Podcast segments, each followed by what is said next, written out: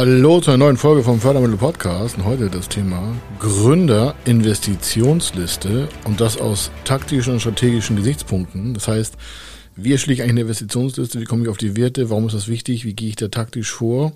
Was sind die Inhalte? Und vor allen Dingen, wie setze ich das in mein strategisches Endbild um, um dann in die Umsetzung auch zu kommen? Also, das machen wir heute. Er ist Mr. Fördermittel, Buchautor, Vortragsredner, Moderator seiner eigenen Fernsehsendung zum Thema Fördermittel und Geschäftsführer der Feder Consulting. Mit seinem Team berät er kleine, mittlere und große Unternehmen rund um die Themen Fördermittel, Fördergelder und Zuschüsse. In diesem Podcast bekommen Sie wertvolle und entscheidende Informationen, wenn es um die Themen Investitionen, Innovationen und Wachstum in Unternehmen geht. Über 25 Jahre Erfahrung, mehrfache Auszeichnungen als Fördermittelexperte, mehrere Milliarden Euro betreutes Investitionsvolumen und über 11.000 Unternehmensprojekte. Davon können Sie jetzt profitieren. Hier ist der Fördermittel-Podcast mit Kai Schimmelfeder. Viele Gründer scheitern daran, dass sie vorher eine richtige Investitionsliste nicht aufstellen konnten, weil sie nicht alle Kostenpositionen bedacht haben. Und das ist natürlich schade. Das hat ja keiner gelernt in der Schule, wie man eine Investitionsliste aufbaut. Also wollen wir da heute mal zur Unterstützung kommen und sagen, auf was kommt es eigentlich drauf an und wie wird das Ganze in die Förderung überführt und was kann man sich für Hilfsmittel da aneignen, damit man auch vorher schon relativ sicher, also vor, bevor man überhaupt so ein Projekt startet, schon sicher sein kann, dass da alle Beteiligten richtig in der Spur laufen, dass die Fördermittel vielleicht auch kommen, dass die Restfinanzierung steht, dass das Eigenkapital steht oder wie wir da auch an die Finanzierung kommen. Grundsätzlich teilen wir bei Gründerprojekten oder auch bei anderen Projekten so das in so drei grobe Phasen. Und das sind alles, äh, der größte Teil davon ist planerische Vorleistung. Das heißt, die planerische Vorleistung ist die Leistung, die vor der Förderbeantragung stattfindet. Und dies ist auch nicht förderschädlich, wenn sie planerische Vorleistung ist. Und das Ganze bedeutet also Vorleistung und Vorleistungsbeginn. Das heißt, bevor die Maßnahme startet, also bevor das Ganze in die Umsetzung bekommen, äh, kommen soll, muss eine Planung stattfinden. Sie merken schon, das ist ein ganz elementarer Wortsatz, sonst würde ich da nicht drauf rumhacken. Aber viele haben verstanden, dass man vorher eine Planung machen muss und dann trotzdem noch nicht anfangen darf mit dem Projekt, sonst ist die Förderung nicht dahin. Also erste große Merkeinheit ist, immer vor Maßnahmenbeginn eine Planung machen und vor der Maßnahme auch die Förderanträge schreiben. Denn wenn Sie mit der Maßnahme beginnen, dann ist die Förderung meistens weg. Das heißt nicht, dass man noch nicht gegründet haben darf, das muss es nicht immer heißen, aber die ganzen Förderanträge müssen parallel laufen und dazu brauchen Sie ja Planungsunterlagen, sonst können keine Förderanträge gestellt werden und deswegen brauchen Sie vorher eine Investitionsliste und eine Kostenaufstellung, die Kosten, die das Unternehmen produzieren wird, um dann das Produkt zu erschaffen, was eigentlich oder die Dienstleistung, die das Unternehmen dann auch vorher am Markt zu etablieren und zu verkaufen. Sie merken also, es ist ganz viel Planung vor nötig, um das Ganze in den richtigen Fall zu bringen. Und das Erste, was man hat, ist, man setzt erstmal Ziele. Das ist relativ einfach, sagen Sie. Na, okay, Ziele erstmal messbar setzen, also messbare Ziele aufsetzen. Das kann heißen, wir wollen in einem Jahr eine Million Euro Umsatz machen, 30 Prozent Rendite, also 300.000 Euro Gewinn wollen wir auch noch machen. Und wir wollen das und das mit den Mitarbeitern machen. Also alles messbar, messbar, messbar. Und dann kommt schon der nächste Punkt, okay, wie schafft man das? Wie wird das dann aussehen, wenn wir das geschafft haben? Das ist der Teil mit der Strategie. Das heißt, die Strategie ist das, wie sieht es aus, wenn wir das erreicht haben, was wir eigentlich mit unserem Unternehmen wollen? In diesem Fall halt die Gründung. Das heißt, wenn man sich das als Bild darstellt und das Zusammenspiel mit den Zahlen schafft, dann ergeben sich natürlich einzelne Aufgaben. Die Aufgaben betreffen den taktischen Bereich. Das heißt, die einzelnen Teile der Umsetzung die ja noch gar nicht stattgefunden hat, müssen vorher durchdacht werden. Warum? Aus den taktischen Gegebenheiten und aus der Strategie und aus den Zahlen heraus, die sich aus den Zielen ergeben, ergibt sich ein Finanzierungsbedarf. Das heißt, wann brauchen wir welches Kapital an welchem Platz für welche Investitionsposition? Und um das vorher zu wissen, und das muss vorgewusst werden, weil sie sonst keine Anträge schreiben können. Denn in den Anträgen wird wiederum gefragt, was werden sie wann investieren und welchen Bedarf haben sie. Um das alles zu tun, muss diese planerische Vorleistung im Detail erarbeitet werden. Das mag für den einen oder anderen sehr, sehr theoretisch klingen und es macht auch viel Arbeit, aber ohne diese planerische Vorleistung in Kosten, in Erträgen, in Personalkosten, in allerseits, in den Finanzierungskosten, in der Zwischenfinanzierung, vielleicht auch Mehrwertsteuer Zwischenfinanzierung, vielleicht brauchen Sie eine längere Anlaufphase Diese ganzen Bedarfsmittel müssen vorher kalkuliert werden, damit auf jedem klar wird, der irgendwann an einer Förderschule sitzt und über ihr Projekt entscheiden soll, ob es dann gefördert wird, dass das, diese Tischentscheidung, für Sie zum Wohle des Unternehmens, aber auch zum Wohle des Förderprojektes läuft. Denn eine Förderstelle wird ja nicht auf irgendwelchen, sag mal, Handzetteln entscheiden, sondern die braucht eine Planung.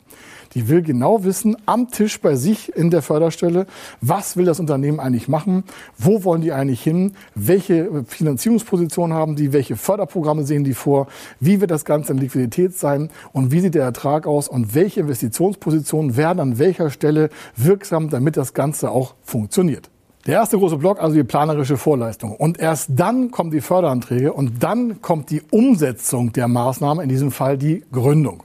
Diese Reihenfolge ist unbedingt äh, einzuhalten, denn wenn Menschen zu uns kommen und sagen, ja, wir haben letztes Jahr gegründet und äh, wir haben festgestellt, wir haben zu wenig Geld, können wir jetzt noch irgendwelche Sachen nachfinanzieren oder kriegen wir noch im Nachgang einen Zuschuss, dann sage ich leider zu spät. Äh, man muss die Maßnahme immer vorher beantragen. Das ist elementar und es gibt auch keine Ausnahme. Und wenn es eine Ausnahme geben sollte, glauben Sie mir, die ist dann so marginal, die wird selten auf den Einzelnen zutreffen. Also grundsätzlich Maßnahme wäre die Gründung. Die Investitionen da drin dürfen nicht vorher aktiviert werden, bevor Sie nicht die Förderanträge geschrieben haben.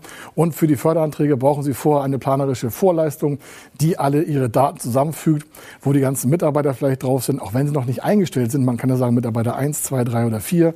Oder Sie recherchieren bei Verbänden oder recherchieren über verschiedene ähm, Internetportale, was Ihr Unternehmen vielleicht irgendwo an Kosten haben könnte. Oder machen ein Model of Excellence, also das heißt, Sie holen sich ein anderes Unternehmen, was das ähnlich ähnliche macht wie Sie oder ein großes Unternehmen, was es schon getan hat, damit Sie ungefähr die Kosten auch abschätzen können, äh, die das Unternehmen treffen wird, in welchem Zeitpunkt auch immer. Falls Sie Saisonalgeschäfte haben, brauchen Sie vielleicht im Sommer mehr Liquidität als im Winter oder umgedreht. Äh, stellen Sie vor, Sie verkaufen ähm, äh, Winterware, ja, Skiwäsche. Äh, die wollen Sie irgendwie mit einer Software verbinden, damit Sie immer weiß, äh, wo Sie sind im Notfall. Ja, gibt's alles schon. Aber wann wird die produziert? Ja, die wird ja im Sommer produziert, damit sie im Winter vorhanden ist. Das heißt, Sie brauchen im Sommer mehr Kapital als im Winter. Dafür kommen im Winter aber die Umsätze wenn sie die verkauft haben selber. Oder sie verkaufen sie schon im Sommer an größere Händler, dann haben sie auch im Sommer Umsatz und Ertrag. Aber sie merken, das kann total asynchron zu dem eigentlichen Zweck des Produktes sein. Das alles zu bedenken und einer dritten Stelle, also der Förderstelle klarzumachen, dafür ist die Planung elementar, denn ein dritter Fremder weiß ja nicht, was sie da genau planen. Der erste Detailpunkt der Planung ist genau die Zielefestsetzung. Also was soll wann wie erreicht werden? Sie brauchen so und so viel Kapital zu dem Zeitpunkt, in der Ausgestaltung, in der Höhe für die und die Zeit. Um das wiederum zu bestimmen, braucht es vorher eine weitere taktische Maßnahme, und zwar alle Einzelteile, wie schon mal erwähnt, der Aufgaben in dem Gründerprojekt müssen zusammengetragen werden. Und daraus ergeben sich dann verschiedene Bedarfszahlen an Personalkosten, Marketing, Werbung, Materialvorlauf. Vielleicht haben Sie irgendwo ein Lager oder Sie müssen einem Lieferanten Geld vorab zahlen, weil Sie gerade Gründer sind. Viele Gründer haben auch das Problem, da sie neu auf dem Markt sind, dass sie vielleicht nicht irgendwelche Ware auf Rechnung bekommen. Sie müssen es vielleicht vorauszahlen. Oder Gründer haben Probleme bei der Bank, weil die Bank sagt, na ja, das Geschäftskonzept verstehe ich zwar, äh, aber ich habe das noch nicht ganz so richtig äh, überblickt, wie der Markt ist und so. Da müssten Sie viel mehr nochmal uns dann Daten aufarbeiten. Das alles, diese negativen Einflüsse, könnten vermieden werden, wenn vorher in der planerischen Leistung diese Zahlen halt fixiert worden wären, die Sie sagen, wir wollen so und so viele Kunden in der und der Zeit mit den und den Maßnahmen. Also alles messbare Positionen, die auch ein fremder Dritter nachvollziehen könnte. Das ist das Erste, was man macht. Das Schwierigste überhaupt, weil viele sagen, na, ich weiß ja nicht ganz genau, wie groß der Markt ist. Ich sage, das ist schon eine ganz schlechte Aussage. Wenn Sie nicht wie groß, äh, Sie wissen, wie groß der Markt ist, wer soll es dann wissen? Denn man will ja Marktanteile generieren mit dem neuen Produkt oder man will Märkte zerstören oder aufbauen, ist ja völlig egal. Aber entscheidend ist, dass der Gründer, das Gründerteam die gesamten Daten vorab erarbeiten. Und es gibt da auch keine Ausreden zu, um zu sagen, na ja, da wird sich die Bank schon was bei denken. Ja, die denkt sich im Nachgang wahrscheinlich immer was Negatives, weil sie das Risiko nicht abschätzen kann. Also eine Bank ist jetzt nicht der Steigbügelhalter für eine Finanzierung, sondern das ist ein Geschäftspartner. Äh, das kann man sehen, wie man möchte, aber man muss auch selber in der Planung die richtigen Daten auflegen. Der nächste große, elementare, wirkliche äh, Zustoß in einer Gründerposition ist, dass alle miteinander erstmal abstimmen, ob sie wirklich das gleiche, so, so, so ein Endgame haben. Also wollen alle das Gleiche wirklich erreichen. Jetzt kann man sagen, ja, alle Gründer wollen Geld verdienen oder wollen ihre Idee verwirklichen. Das mit der Idee ist ja super, aber was heißt das für den Einzelnen in dem Gründerteam? Ja, vielleicht möchte äh, jemand äh, sagen, ich möchte aber die Familie in den Vordergrund stellen und ich möchte nur 20 Stunden arbeiten. Und andere sagt, ja, ich bin aber voll unterwegs und 60 Stunden ist auch kein Problem.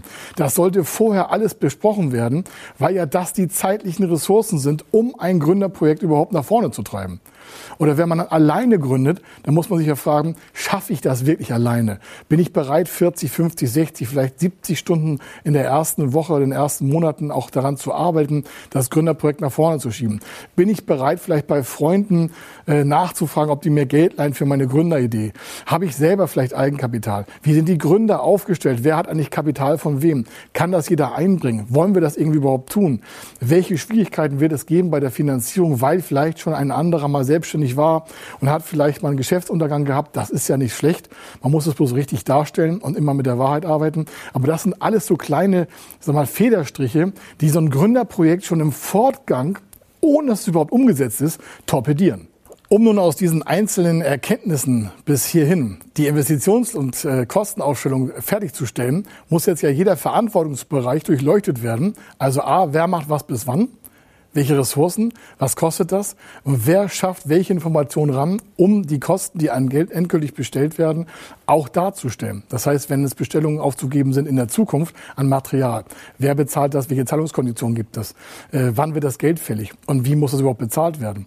Oder wenn eine Maschine gekauft werden muss, hat die Liefergeschwindigkeit überhaupt Auswirkungen auf unsere Produktion? Das heißt also, wird die erst gebaut oder kann ich die einfach aus dem Katalog kaufen?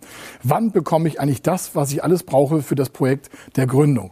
Und das muss alles vorher in der planerischen Leistung finanziert, äh, geplant werden, also theoretisch durchgeplant werden, um dann überhaupt den ganzen Investitionsplan fertigzustellen und auch daran dann die Belastungsprobe zu machen, ist das so, wie es geplant ist, überhaupt lastfähig? Also kann es sich überhaupt in der Finanzierung tragen? Und wenn es sich dann trägt, welche Förderprogramme können denn zu den einzelnen Investitionspositionen hinzugeführt werden, um es halt noch besser in der Umsetzung darzustellen? Erst wenn diese ganzen Einzelpositionen aus den taktischen Teilbereichen zusammengeführt werden in die Planung, dann lässt sich ja wirklich ableiten, wie groß das Volumen der Finanzierung sein soll. Und dann kann man sehen, was gibt es an Zuschüssen, was gibt es an Förderkrediten. Braucht es eine Bürgschaft, die braucht es bei Gründungen fast immer. Braucht es eine Haftungsfreistellung, gibt es in ganz vielen Förderprogrammen. Gibt es vielleicht extra Gründerbeteiligungskapital, das nicht am Gesellschaftskapital daran teilnimmt. Also das heißt, es wird keine Verwässerung stattfinden, sondern die Gründer bekommen von außen Beteiligungskapital Gründungskapital als Eigenkapitalergänzung äh, hinzugepackt. Also alles diese Punkte sind möglich zu planen, um dann überhaupt in die Umsetzung zu kommen. Wenn Sie wissen wollen, ob Ihre geplanten Investitionen förderfähig sind und wie Sie zu den richtigen Förderprogrammen kommen, dann gehen Sie auf die Website www.fördermittel-testen.de. Dort können Sie Ihre Projektdaten an das Team von Feder Consulting übermitteln und erhalten dann ein Ergebnis zu den möglichen Förderprogrammen gesendet. Viel Erfolg und eine gute Zukunft.